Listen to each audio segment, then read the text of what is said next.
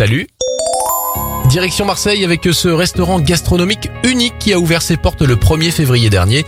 Le République est un établissement pour tous où les convives mangent les mêmes plats mais pas au même prix. Le menu par exemple est à 1 euro symbolique pour les personnes dans le besoin. Bonne nouvelle dans le Val d'Oise, le département souhaite transformer une ancienne plaine polluée en une vaste forêt. Un million d'arbres seront plantés d'ici 6 à 8 ans. Enfin bravo à Jean-Pierre Boudard, cet ancien SDF est aujourd'hui à la tête de trois agences immobilières mais il n'a pas oublié son passé car il a acheté des immeubles pour loger des personnes sans abri.